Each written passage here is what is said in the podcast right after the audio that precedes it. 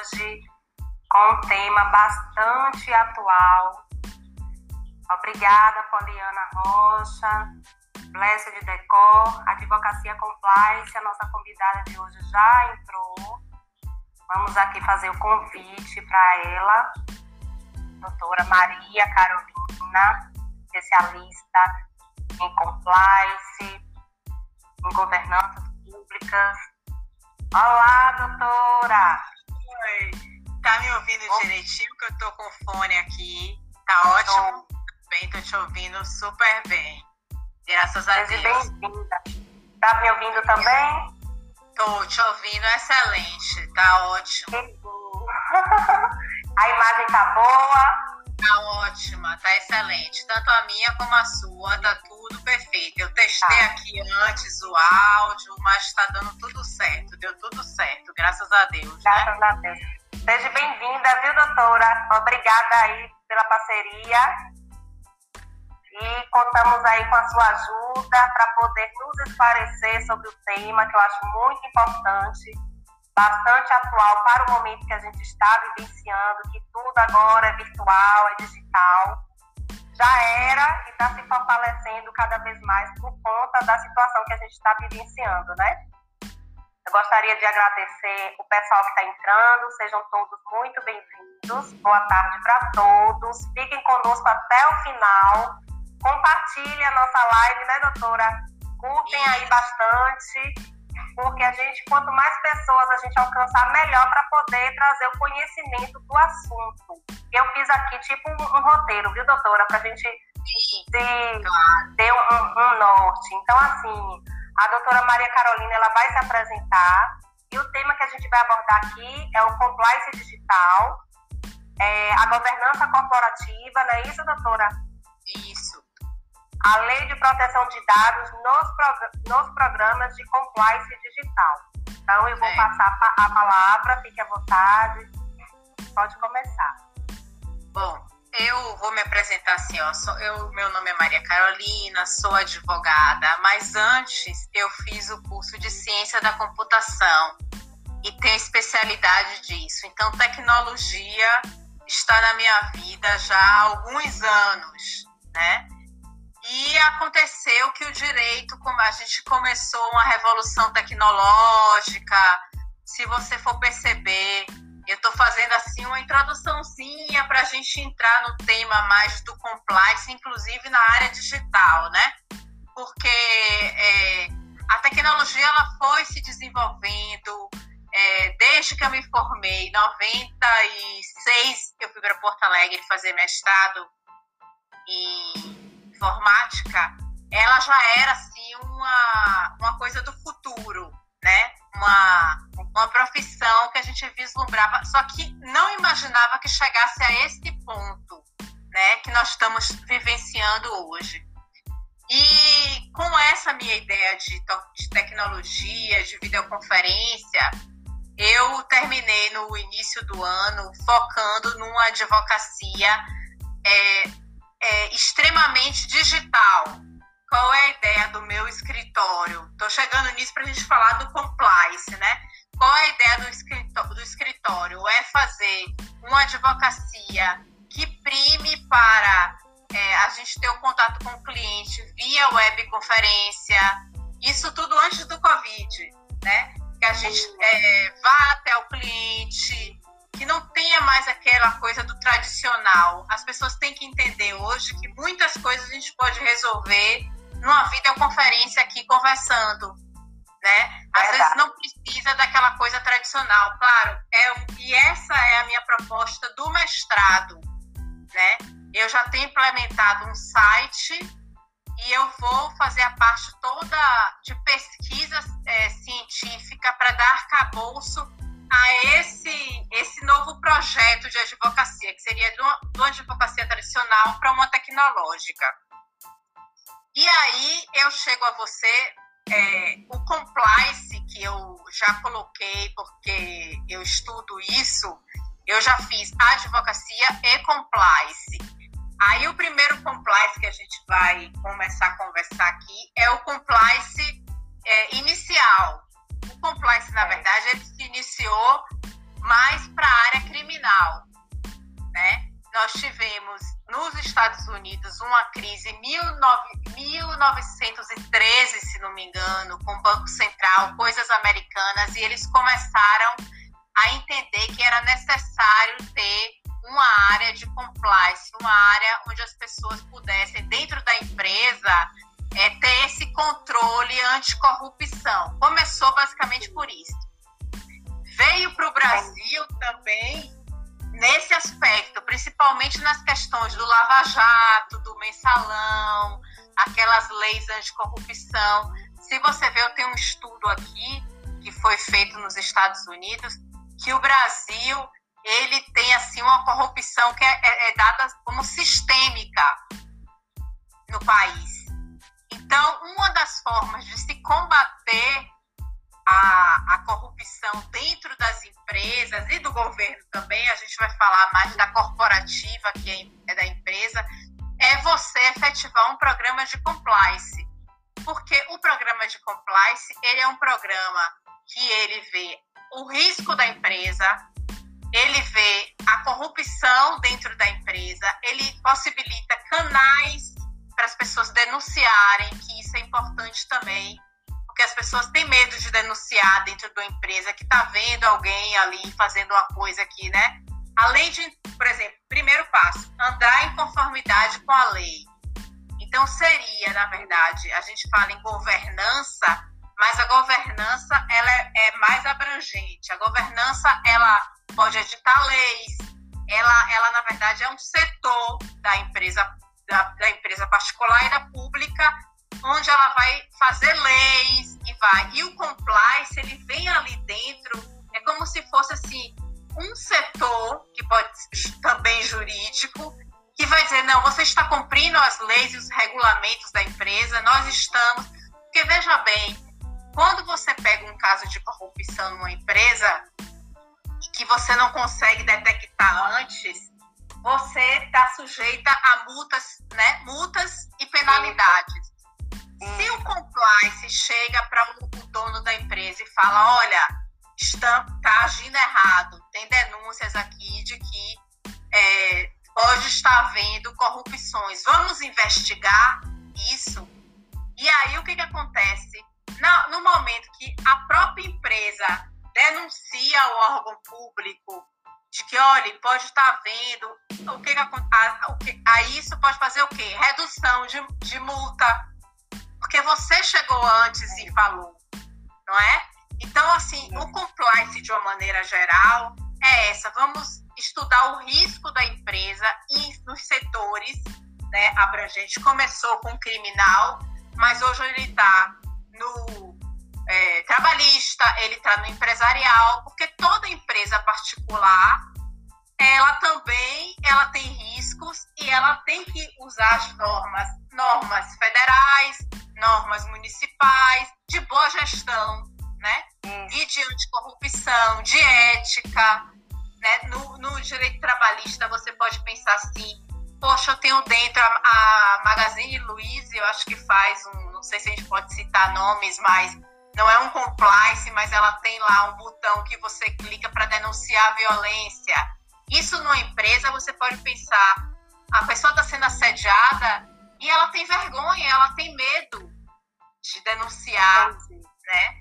Então o compliance ele, ele entra no, nesse arcabouço e na verdade ele não vai é, denunciar, ele vai simplesmente fazer dentro da empresa uma conformidade. Nós vamos trabalhar com a lei, nós vamos, é, vou falar com o diretor para poder a gente ajustar coisas que eu estou vendo que está andando errado, tá? eticamente também, né?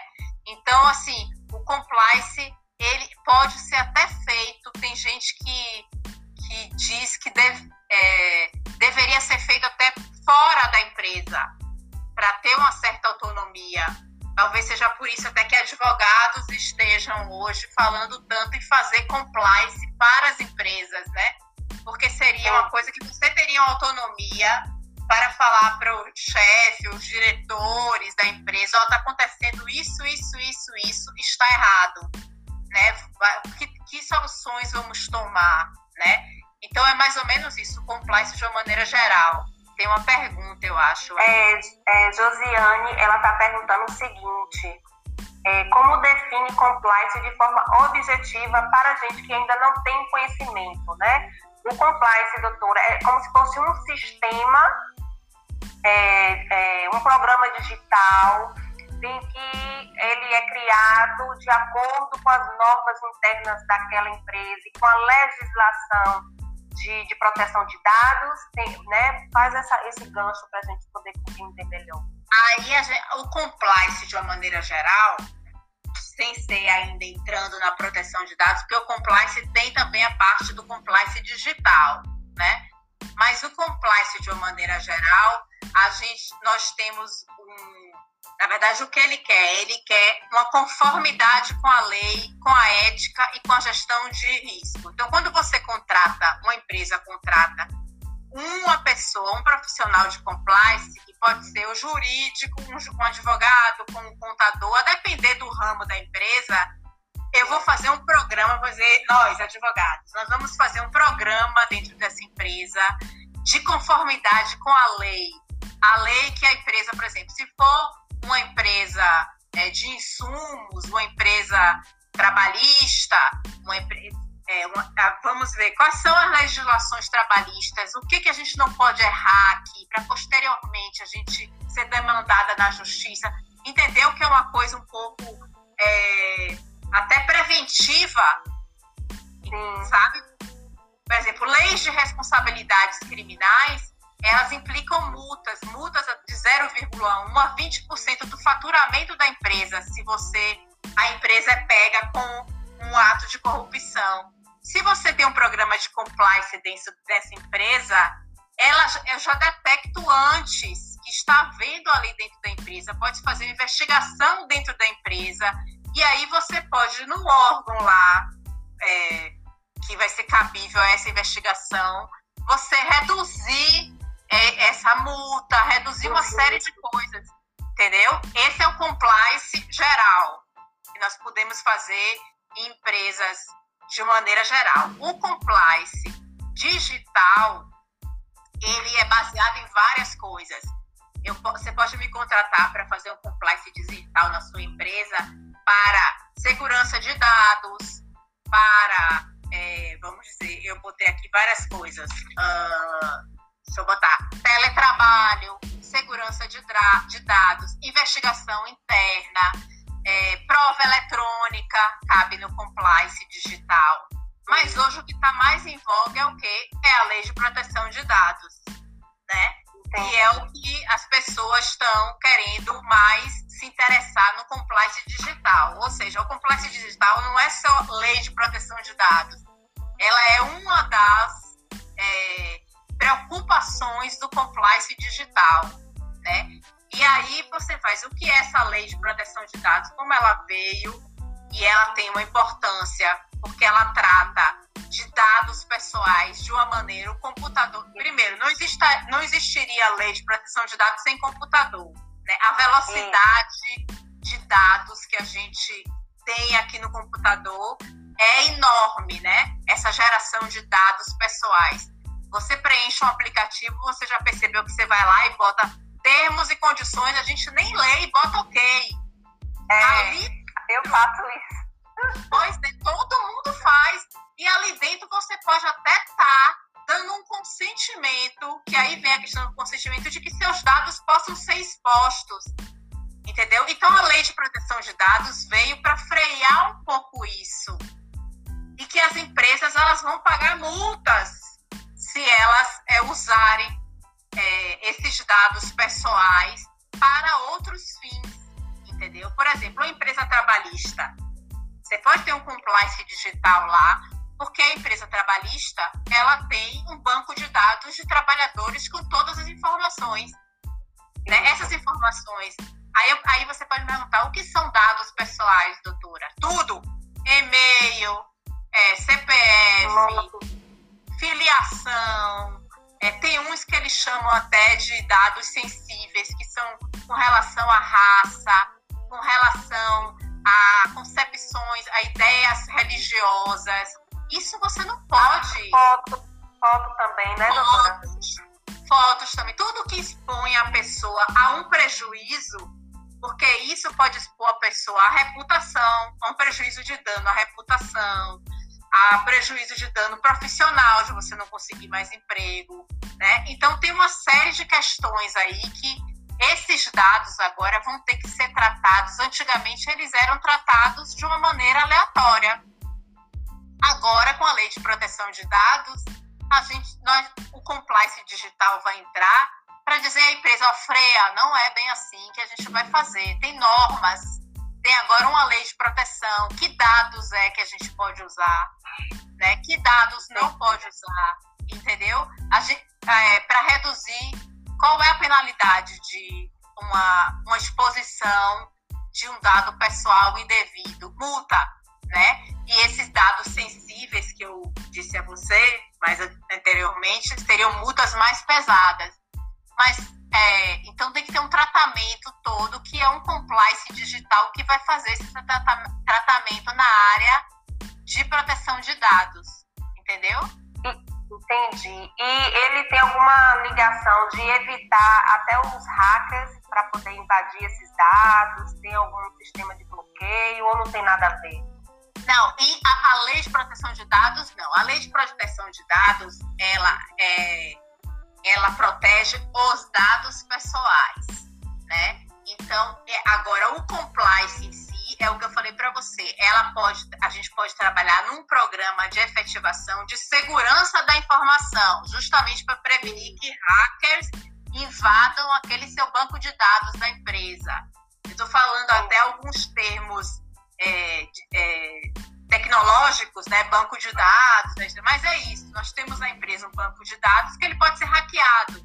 Isso não está previsto na lei de proteção de dados, mas ela está prevista em outras leis e é cabível também de você ser penalizado. Então, isso que eu digo, o compliance digital envolve uma série de coisas. Dentre elas, o que nós, nós estamos mais em voga, inclusive a doutrina diz se você não tem direito, dinheiro, vamos dizer assim, uma empresa pequena não tem dinheiro para fazer um programa de compliance digital maior, mais robusto, que veja essa questão da segurança da informação, de provas eletrônicas, o que, que você deve fazer? Primeiro ponto, proteção de dados. Seria o mais certo hoje em dia porque é o que a gente tem mais se preocupado e o que tem mais difundido, o que tem mais causado dano às pessoas também de uma maneira geral, né?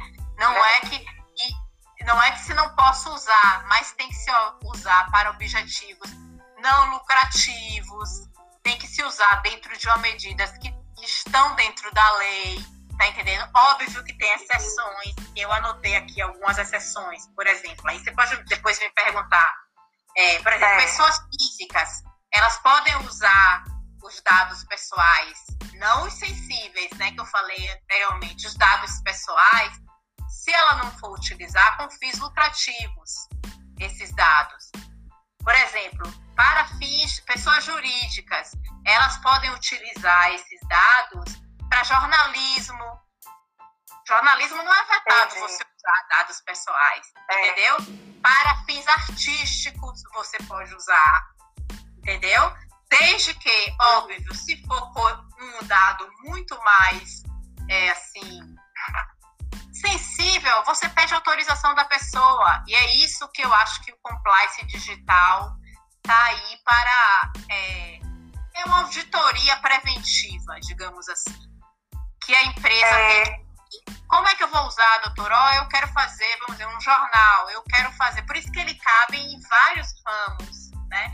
Um jornal, eu quero fazer uma entrevista. Será que se eu usar esses dados, não é melhor eu pedir autorização à pessoa? Entendeu? Então, tudo isso entra para você depois não ser é, prejudicada com multas, não vir processos dos órgãos que vão ser agora responsáveis por essa proteção de dados e é, a empresa evita uma série de transtornos, né?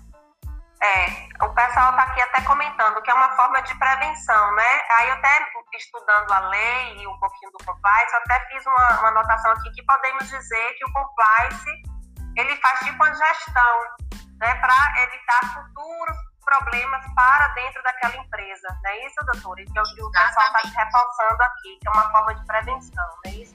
O programa de compliance, ele vê a questão ética, a questão anticorrupção, a questão do digital, dessas questões que eu falei de segurança de informação, de uso de dados, agora vai ter multa, então não deixa de ser também uma coisa que você tem que se preocupar. E faz o mais importante, que é a gestão de risco. Então você senta ali com a empresa e vamos ver qual é o risco que sua empresa ela vai com as atividades que ela faz, quais são os riscos que a gente pode prever em lei. Aí você apresenta para a empresa, olha, os riscos que você tem diante da sua atividade empresarial são esses. Então, nós vamos fazer um programa para diminuir esse risco. Não estou dizendo que vai ser 100% efetivo, né?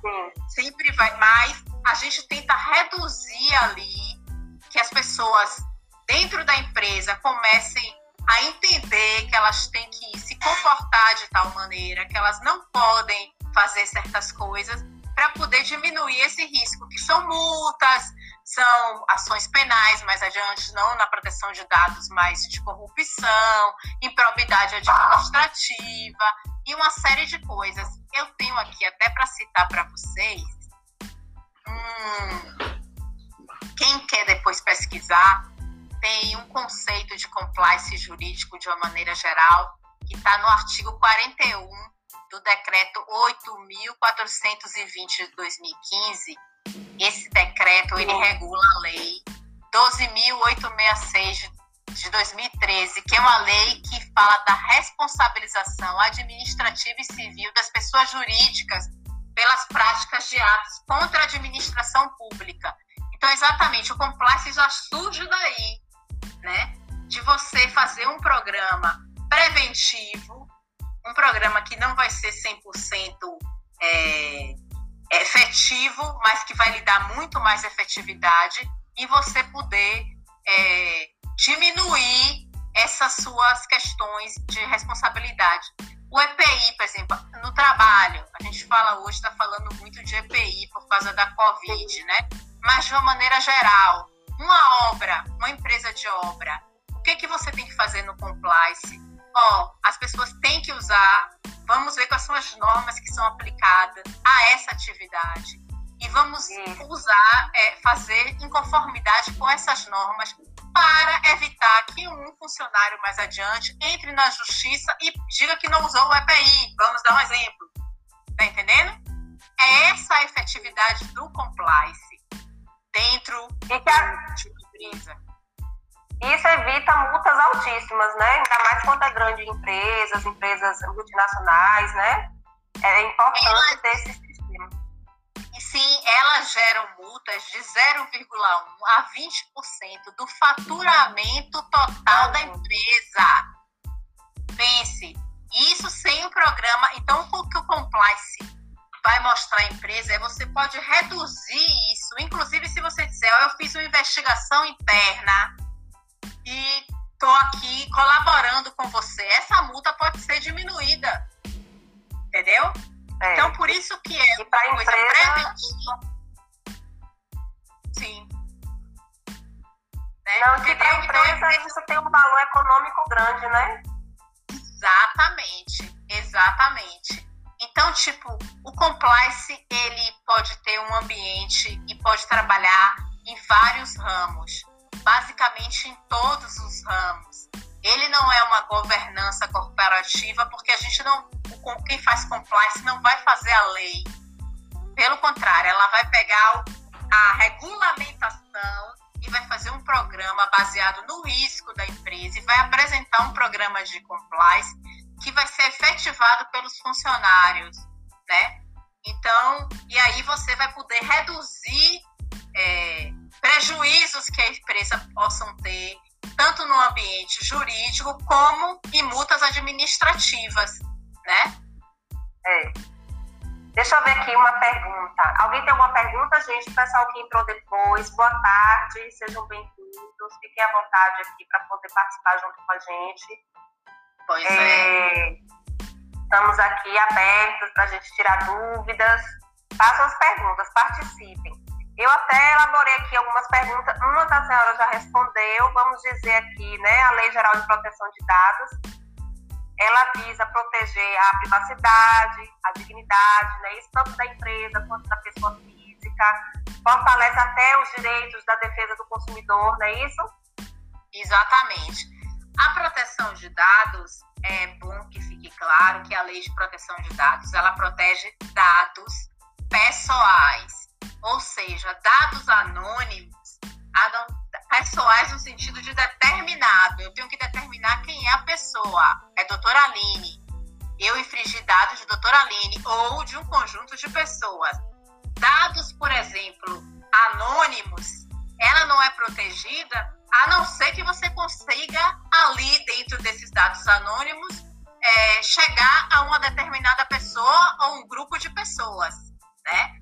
Então, assim, dados e dados pessoais são isso, é como eu falei, e-mail, é, é, tudo, tudo de uma maneira geral que diz respeito a você, a pessoa, eles podem ser objeto de exposição indevida. Sim. Então, Sim. a parte de proteção de dados cuida somente dessa parte dessa proteção desses dados e como utilizar. Aí tem na lei de proteção de dados que a gente não adentrou, mas, mas pode adentrar futuramente, porque até ela não está em vigor ainda.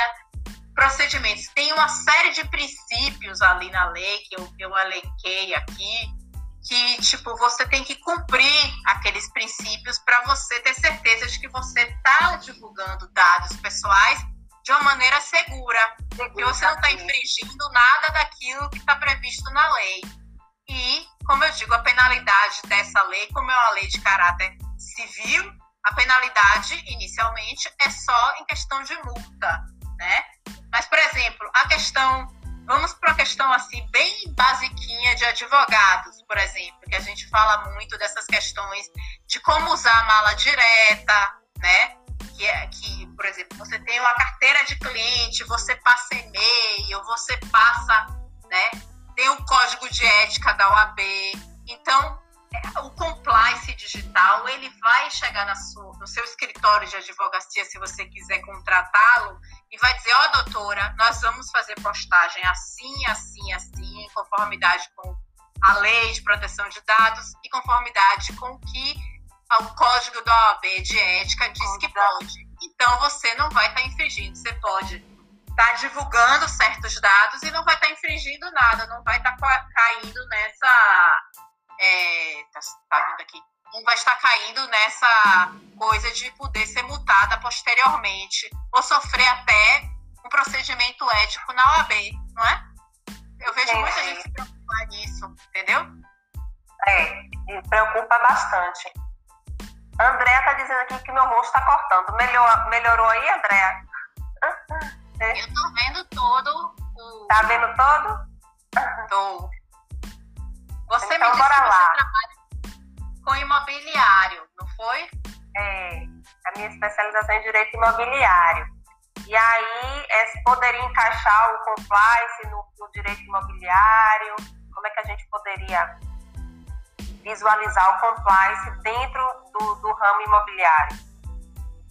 Bom, dentro do ramo do imobiliário, eu estou vendo outras perguntas rolar lá, mas eu vou falar logo do dentro. A, a, o direito imobiliário, você trabalha com o direito imobiliário provavelmente dentro de uma empresa, né? Você trabalha dentro de um imobiliário fazendo contratos, e, você sabe que esses contratos, é, às vezes as pessoas fazem permutas, né, na compra e venda de imóveis, etc e tal. Então, o compliance imobiliário, o compliance é completamente é, inserido na, na questão imobiliária, porque é uma das questões que envolve muito dinheiro, não é? É, é, contratos imobiliários de muito dinheiro e que você pode ali, de acordo em conformidade com a lei, você pode dizer assim, ó, oh, não, não vamos fazer assim porque isso não vai dar certo. Você vai perder dinheiro, você, entendeu? Então, é, em todas as empresas e de uma maneira geral, tudo que o direito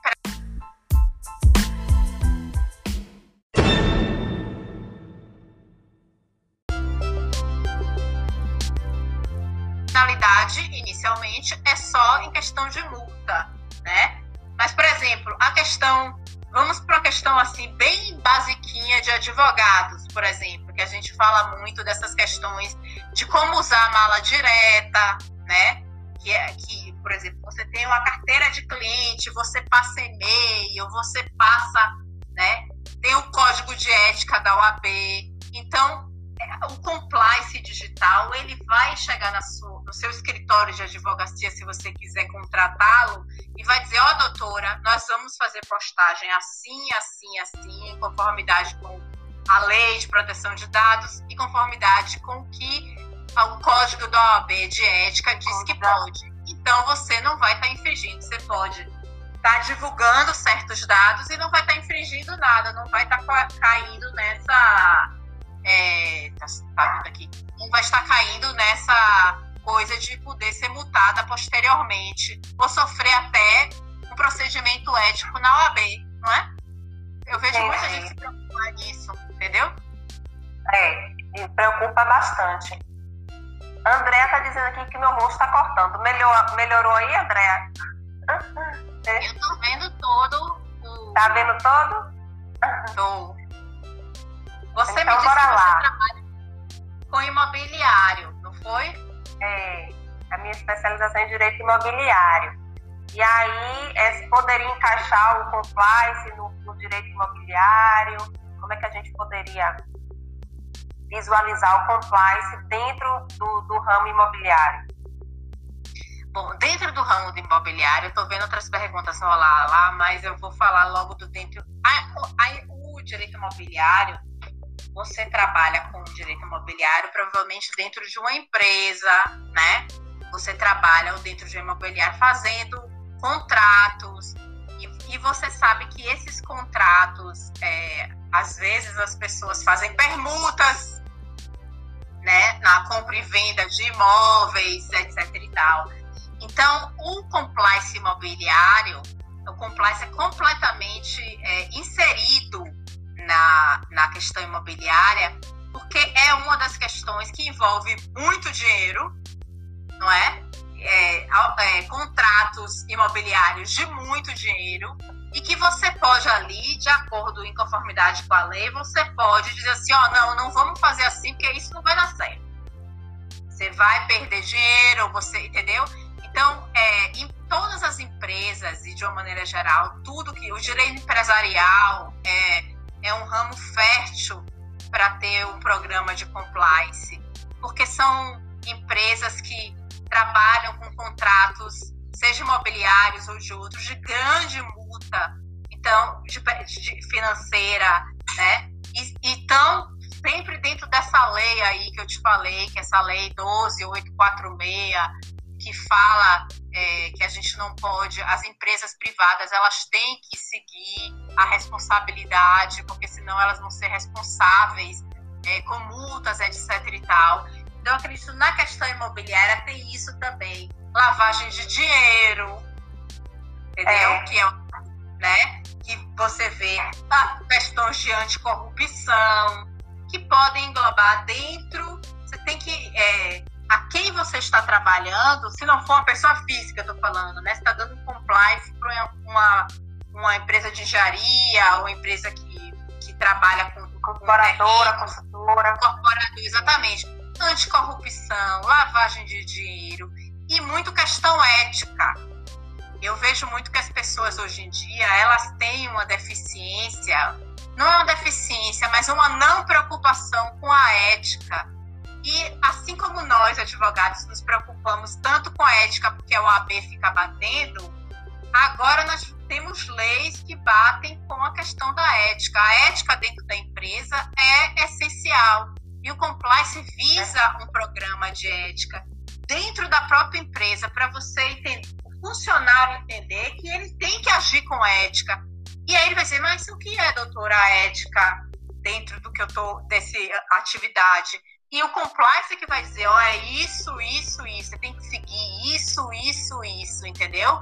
Então é muito assim, eu não digo que seja uma, uma auditoria, mas é um, um departamento que pode ser dentro da empresa ou não, pode ser terceirizado, que vai dar essas diretrizes para que se tome, inclusive, decisões, por exemplo, num, num, numa incorporadora de venda de. vai fazer uma, uma venda, vai fazer incorporação, vai fazer. Você, o compliance, ele pode dizer, ó, vamos fazer assim, o que, que a gente pode, dentro da lei, fazer da menor maneira possível para despender menos dinheiro, para não ficar tão exposto, para não fazer uma coisa de maneira errada, tá entendendo? É claro que a decisão vai ser do dono da empresa, do chefe. Você, quem faz compliance, não tem essa tomada de decisão. Eu estou lá só dizendo, vamos fazer assim. O melhor é fazer assim, dentro da tá lei, da orientando, exatamente. As pessoas, quem tem o um programa de compliance, que ouve o programa de compliance, que se reúne com as pessoas de compliance, que fazem essa gerência, vão ter a tendência futuramente de ter mais lucro na empresa. Você não vai ter tanta não vai despedir tanto com multa, com processos administrativos, com processo... tem a questão do ambiental, não é? O ambiental é uma é. área, está sempre mudando. Então, o compliance, entendeu? Vem para isso, para gerir essas questões do qual é o risco que você tem com esse empreendimento, como a gente pode melhorar diante da lei. E você vai propor isso, mas quem vai tomar a decisão são as pessoas da empresa, não é a competência do compliance né? Por isso que eles falam um pouco em, governança, mas a governança vai tomar a decisão, vai tomar a decisão de transparência, vai tomar o compliance, ele vai só lhe dar ali a, a ó, é melhor assim, é melhor assim, eu estudei sua empresa, estudei esse negócio e eu vejo isso, isso, isso, isso, um segmento para que as pessoas tenham é, e possam. É, e eu acho nesse momento de crise, que a gente está saindo de um Covid. É falar. É, é falar essencial. isso. É Nós essencial. temos que nos salvar, não é? As empresas têm que se salvar já de uma crise que está, por exemplo, o trabalhista mesmo. É tanto decreto, é tanta coisa que às vezes a empresa não sabe nem para que lado vai. E um compliance nessa área trabalhista é essencial, entendeu? É. Por quê? Porque o compliance vai te direcionar diante de tantas medidas, ó, para você não receber tantas queixas, reclamações trabalhistas, tá entendendo? Para você não receber tanta. O compliance está ali para lhe ajudar a tomar o gerenciamento, sempre pensando nisso. Conformidade é a palavra, conformidade de lei, dentro da lei, né? E da ética. É. E que muitas das vezes as pessoas nem se preocupam, ah, deixam isso para segundo plano, né, doutora? Não pensando elas que estão agindo de forma errada, porque tem que ser o essencial do dia a dia. Né? Porque à medida que você tem esse cuidado, essa cautela da prevenção, você está evitando problemas grandes lá na frente que você possa vir a enfrentar e te pegar de forma desprevenida, porque às vezes a pessoa ali não está de uma forma estratégica, se organizando financeiramente para de surpresa enfrentar uma situação complicada, né, por conta de não ter tido esse sistema do, da, da proteção, essa estrutura orga, organizacional interna, né? É, dando um exemplo de público, né, de uma questão pública, para ficar vocês ficarem bem ligados, a Petrobras, lembra que teve aquela questão de Passadema lá nos Estados Unidos, que a Petrobras comprou e tal. Aquele processo rolou nos Estados Unidos e o Brasil foi multado, eu acho, não tenho dado, não, mas foi bilhões, acho que um, foi a maior multa que o americano já é, é, é, aplicou numa, num caso de corrupção. Então, se a empresa tivesse, não vou dizer que o compliance vai resolver tudo, porque a Petrobras já estava por é. si, né, ali dentro da corrupção. Mas você veja como aquilo deu um boom para essa lei de anticorrupção, para essa preocupação sempre em anticorrupção, de você não ter empresas que é, ajam dessa forma, porque o prejuízo lá mais adiante vai ser muito maior, né? Inclusive com, com implicações penais, porque eu estou falando aqui de implicações de multa, de, de multa sobre faturamento, mas tem as implicações penais também, né? Verdade. Ô, então, doutora, deixa eu só ver a... Diga. Deixa eu só ler a pergunta de Cleito aqui. Ele está perguntando quais as bases da lei de proteção de dados pessoais. Bases no sentido de o que, que a lei, na verdade, seria que é bases no sentido do que a lei protege? É, eu acredito que sim. Cleiton, é, é, é, é isso? Quais as bases da lei de proteção de dados pessoais? Tipo como se fossem os fundamentos da lei, Cleiton? É, esclarece um pouquinho aí sua pergunta. Os fundamentos da lei, já dizendo de uma maneira geral, é essa. É, ele disse 3,4 bilhões em Passadema. Foi um dos maiores. Os Estados Unidos nunca aplicou uma sanção de multa tão grande em toda a história dela como aconteceu, né? É, os fundamentos, na verdade, da lei de proteção de dados é exatamente a questão. Não existiria lei de proteção de dados sem computador. A primeira história é a tecnologia, né? Que terminou tendo uma massificação de é, uma massificação grande de você gerar informações e gerar informações. É isso que eu digo. As pessoas colocam lá, reclamam outro dia do Facebook, mas todo mundo está dando todas as informações ali no Facebook, né? É. E às vezes você não marca ali, você já marca ali, não, termos e condições, marque e vai. Então, é uma massificação de dados que estão sendo gerados através dessa, dessa tecnologia que tomou conta de todas as esferas sociais agora, porque antigamente o computador, hoje a gente tem rede social, que divulga dado, que divulga é. a imagem e que pode lhe prejudicar. Então, diante disso, como é que se pensou? Na verdade, tem uma lei geral de proteção de dados americana que foi europeia, da europeia, desculpa, isso da Comissão Europeia, é essa lei que ele mencionou aí, que foi na verdade o princípio e a base para a nossa lei aqui brasileira. Porque se chegou um momento que disse, não, a gente tem que ter um controle disso. A gente não pode é, ficar deixando essa exposição de lei e de dados pessoais. Então, é isso que eu digo. A lei, ela trata especificamente dos dados pessoais, né, de cada um. E ela, os fundamentos dela é a proteção da privacidade do ser humano. E entra a questão do consentimento aí, viu, Cleiton? Que, tipo assim, existem já, tem um instituto jurídico dentro da lei de proteção de dados, que a pessoa pode consentir. Ou você pode até perguntar, olha, eu quero usar seu dado, você me dá o consentimento, e esse consentimento pode ser, inclusive, um consentimento parcial. Olha, eu quero que você divulgue meu e-mail, mas não quero que divulgue meu telefone, para não ficarem, né? Eu quero que você possa usar, sim, eu consinto que você faça uma entrevista comigo, porque me, entendeu? Mas eu não quero que você venda essa entrevista, né? É, são, é nessas questões de que ficou uma coisa muito massiva, muito massiva e sem controle, ficou descontrolado.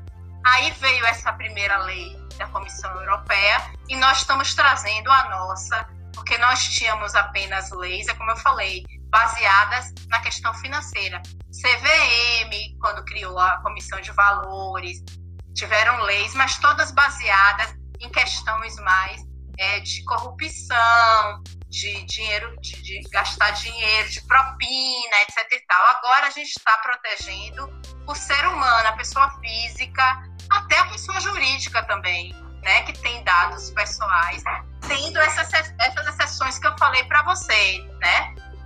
a lei prevê uma série de exceções.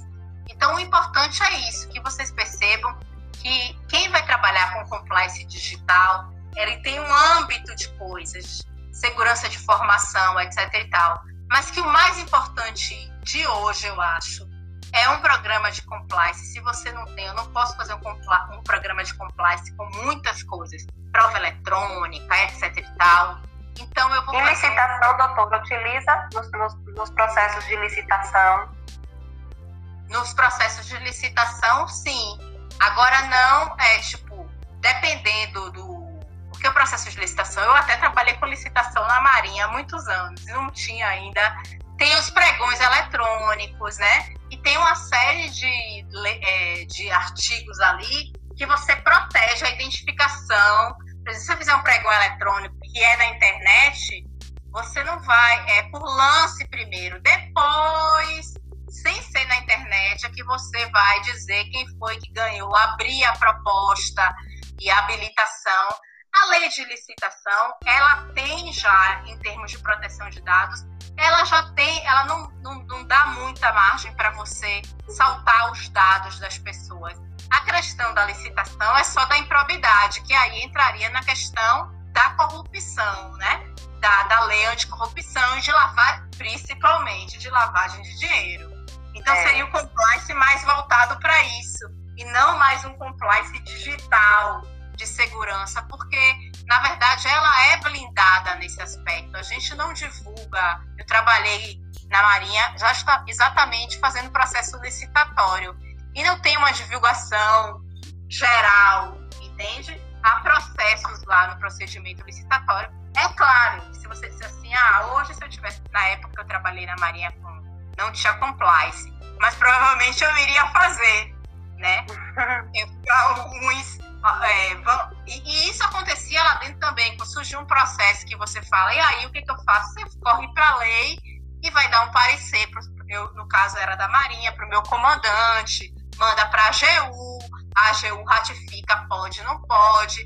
Mas é isso que eu digo, é mais voltado para questões de aditamento, de contratos, mais questões financeiras, e não especificamente de proteção de dados pessoais, porque isso é mais não, não tem muito essa divulgação, entende? Tem. Eu, estudando a lei, eu até peguei aqui uma, uma, um dos artigos, né? Ele fala da questão da conciliação e eu achei interessante, porque é uma área que eu atuo e eu estimulo bastante, né? É, essa questão da, dos métodos autocompositivos, de, de, de, solução de conflito. E ele, na lei de proteção de dados, menciona né, a questão da conciliação daquela pessoa que teve os seus dados, né, é, de uma certa forma, entre aspas, não sei se eu posso dizer, é, tipo, tipo assim, hackeados, um exemplo, e você pode estar negociando, né, se não chegar em nenhum consenso, aí pode até levar pelas vias judiciais. Então, achei isso interessante. Não sei se a senhora viu essa parte, tá? Que a, a advocacia é, extrajudicial, a mediação, esses, esses, essa questão da, da, da mediação, da conciliação, para mim é o futuro da advocacia. Por quê? Porque nossos tribunais está, estão, né, desculpe, superlotados. Às vezes você não ganha na justiça aqui estadual, vamos dizer, da Bahia especificamente, você tem que mandar uma apelação que vai ficar lá anos e se você for para os tribunais superiores, é, é capaz de levar 10 anos. Então, eu prego, pelo menos dentro do meu escritório, o que a gente tem tentado é, fazer o tempo todo são, é, mesmo que seja é, uma mediação ali, uma conciliação, para chegar depois a ter que entrar com uma demanda, né? Então, eu acho que essas questões de proteção de dados é importantíssimo que a lei traga isso, porque eu acho que isso é um futuro para a advocacia bem pertinente. Nós conseguimos é, é, muitos problemas resolver com uma mediação, com um advogado ali intermediando as duas partes. Então você chama, seu cliente vai lá e diz que, né, você chama a empresa que divulgou aqueles dados, claro, baseado ali no, nas questões da lei de proteção de dados, vamos conciliar, vamos ver uma questão de composição, de dano, de prejuízo, e eu acho que isso é mais porque é, faz com que não se entre na justiça. Eu acho que vira depois até uma a jurisprudência, pode você ver que questões pequenas, você às vezes tem que ir para o STJ, porque você no TJ não consegue reverter. É, então, eu acho ele diz que o Código de Processo Civil pacificou isso, evitar demandas repetitivas. E eu acho que ainda falo é, demandas de uma maneira geral. Quanto mais se partir para uma mediação, para uma conciliação, eu sempre digo às meninas quando surge um cliente, vamos tentar ver se liga para o banco para resolver a questão do empréstimo, vamos tentar ver se liga para a outra parte. Ontem mesmo saindo dessa parte digital, mas ontem mesmo me surgiu um cliente é, em Campos de Jordão, eu tenho uma advogada em São Paulo, e ela disse, Carolina, vou conversar com a senhora para ver, é, ela quer vender a casa e a, a pessoa que alugou não quer sair, e é um contrato verbal. Eu falei, vamos tentar uma conversa. Você entra como advogada, e você vai lá e conversa com a, as pessoas que estão dentro da casa e faz ela entender que pela lei elas têm que sair. Ou elas têm preferência de compra, se não conseguir tem que sair. Quer dizer, o advogado tem muito essa essa coisa da que trata um pouco da, de uma psicologia, um jeito de você falar e você fazer a pessoa entender, né? Verdade, a senhora disse dificuldade de entender. Muita gente fala assim, ah, eu não estou entendendo nem o que é compliance.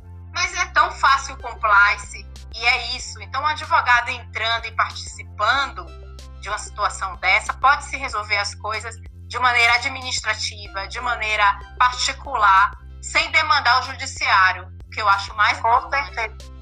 Não, e o que eu fiquei assim é que eu não tinha visto ainda o, a conciliação nessa sua área de compliance, né? Na lei de proteção de dados e tal. Então, eu achei interessante é a lei de proteção de dados trazer essa condição, né? Que eu até notei aqui, ó. Os vazamentos individuais ou os acessos não autorizados, de que trata o artigo 46, que lá a gente tem que ler o artigo 46, poderão ser objeto de conciliação direta entre o controlador e o titular que teve os seus dados, né? É, como é que se fala, digamos assim? É, vamos dizer, aspas, hackeados, expostos. Hackeados, caso não, é, e caso, caso não haja acordo, o controlador estará sujeito à aplicação da penalidade. Olha só que interessante. Então, assim, para as pessoas visualizarem né, a questão da acessibilidade desses métodos e tirar da cabeça que só o judiciário resolve. Então, aí, ó, mais um setor dentro de muitos que eu já citei, outras lives né, que eu participei, dentro da área de vocês a questão do, da, da, do compliance, da questão da proteção de dados. Então, assim, é, é, é bacana. É, vamos ver aqui um comentário de. Tem um órgão, só para frisar que a lei diz que o órgão, a Autoridade Nacional de Proteção de Dados, a ANPD, que ela vai ser ligada ao presidente da República. É o órgão lá geral, lá em cima, de proteção de dados mas provavelmente vai se criar em âmbitos estaduais e, quiçá, municipais. Então, se você faz uma mediação ali, e se você não deu certo, você leva, é como se fosse um PROCON digital, digamos assim, que deve ser criado em âmbitos estaduais, porque nada vai ser levado lá em cima para esse órgão é, federal, né? Só questões mais já que já estejam então, eu acho assim, a mediação é super importante, a conciliação é super importante. E se por acaso essa não for cumprida, provavelmente quando for a lei entrar em vigor, deve ter órgãos aqui que dê cumprimento a esse, essa multa que vai ser determinada lá, né? De que você, se não cumprir, vai pagar, não é? É. É claro que eu não estou falando disso de uma empresa como o Google. Se você está falando que a, a, foi invadida pelo Google, pelo Instagram, aí não tem jeito. Você tem que botar na justiça, porque o Google não vai, né? Mas umas questões de empresas menores, até pessoas físicas mesmo, se pode, dentro da mediação, é, resolver esses conflitos, eu acho. Com certeza. melhor, né? Verdade. Bora só ler o comentário aqui de M. Macar, M. Cardoso. Fico feliz em ouvir que as alternativas de resolução de conflitos seja vista como potencial. Aqui na Irlanda, ela é recomendada e há uma lei desde 2017 que obriga o advogado a conciliar. É, é, infelizmente, o, o, Brasil e o estado da Bahia, nesse contexto, está muito atrasado. Está caminhando a passos de tartaruga. Fora do país, a exceção da exceção é a judicialização processual.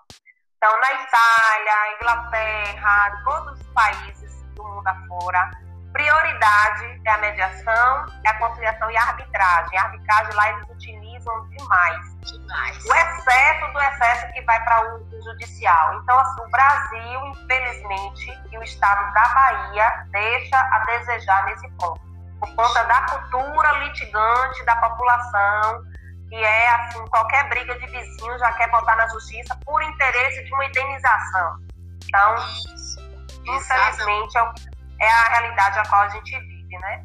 Mas, Mas é, é, isso que eu digo. É, quando eu propus esse projeto do escritório é, de, de advocacia, eu propus, eu disse, gente, vamos tentar o mínimo judicializar Vamos acabar com esse conceito. Eu acho que a nossa nova geração, ela tem esse papel.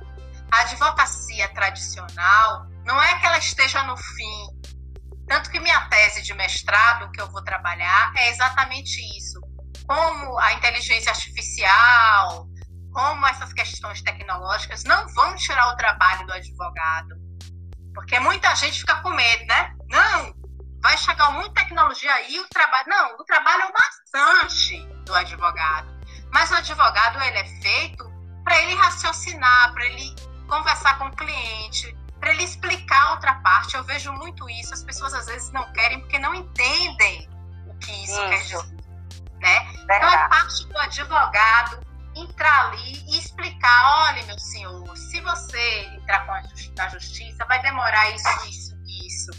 Ah, já existe toda uma coisa de dano moral que, que tem que ser desfeito aos poucos, né? Eu acho que essa questão assim do advogado hoje em dia ficar batendo e trabalhando e levando isso ao público é essencial para as pessoas conseguirem perceber que outro dia uma cliente um cliente me ligou e ele queria ele foi é, nesses grupos de WhatsApp ele é um LGBT e ele foi.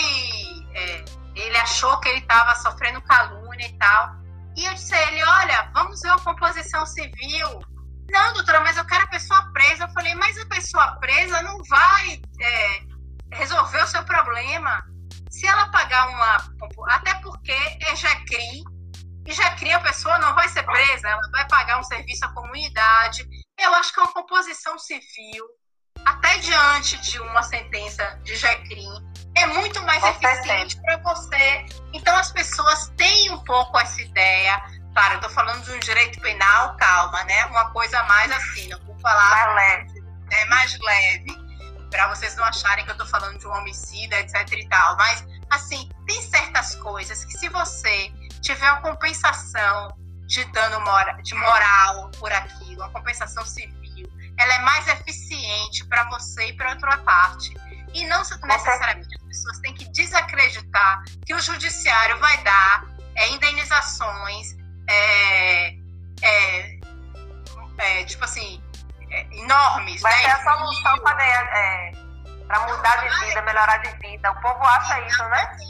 As pessoas têm um pouco exatamente. E eu acho que o papel do novo advogado, que é o que eu tenho pregado e o que eu tenho difundido por aí é essa questão mesmo de se fazer arbitragem, se fazer câmeras de mediação e de arbitragem, é, levar esse, essa, essa ideia para um debate até entre advogados, para os advogados se unirem nesse, nessa nova questão, porque eu acho que daqui para o futuro é isso. Assim como eu acho que daqui para o futuro você não precisa de um escritório tradicional para estar tá conversar com seu cliente, né? Você pode muito bem conversar as coisas principais, a não sei que seja uma situação de emergência, mas eu acredito muito nessa questão de você amenizar o custo daquela advocacia bem mais tradicional, né? Verdade. E o compliance digital vem também para assegurar. Eu já estou dando até umas eu falo demais, e você me conta. Estou dando até umas assessorias para as pessoas que nessa. É, porque eu, por exemplo, tive um projeto anti-Covid que já avisava essas videoconferências, então não é novidade.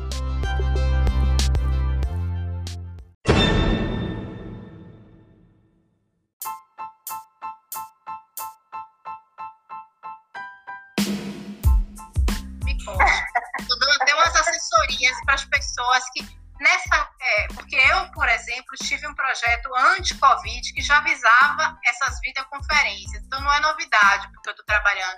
Mas eu estou vendo advogados me procurar, mas eu não tenho, eu não sei como fazer, o que, que eu faço, o que, que eu posto. Que... As pessoas estão procurando já a rede social para é, usar aquilo ali para as pessoas entrarem em contato. Acabou um pouco aquela coisa meio tradicional de eu vou no escritório para você credibilidade credibilidade, né? Isso. Mesmo porque a vida corrida das pessoas não, não oportuniza estar presencialmente, né? Assim, com mais frequência. E depois e desse. Para as pessoas procurarem no Google, Sociedade 4.0, Revolução Tecnológica 4.0, vocês vão entender melhor que é toda essa revolução da parte digital, de videoconferência, entrando no nosso mundo de maneira efetiva, né? É, tem a advocacia 4.0, que também é exatamente isso, que mostra como a gente pode usar a tecnologia em nosso favor. E aí o compliance digital está aí para segurar, como é uma coisa tão nova e as pessoas não têm é, é, sabem, né? Tem até, até uma resistência até para dizer, é. não, esse compliance digital entra em tudo, principalmente com a lei de proteção de dados, que está sendo agora o, o boom do momento, né? Porque ela está aí e as pessoas estão com uma série de dúvidas, né? Ela vai entrar em vigor em 2021, é isso? Em 20, é, exatamente, porque ela foi prorrogada. Ela ia entrar em agosto desse ano e aí ela foi prorrogada, e eu acho que foi prorrogada uma segunda vez agora. Então é para 2020. Olha, já, já tá me sinalizando aqui que já vai acabar a nossa live.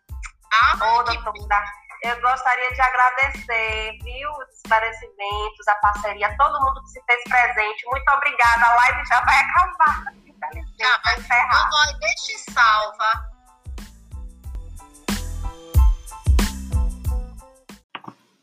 Então, gente, foi um prazer estar aqui no Advocacia Compliance, sou a doutora Carolina Carvalho. Hoje falamos de compliance digital, falamos da lei de proteção de dados. É, pontualmente, claro, nós vamos tentar fazer outro episódio. Inclusive, eu queria fazer um outro episódio com a doutora Aline Cerqueira, porque ela trabalha muito com mediação e eu acho que isso é um futuro para a advocacia.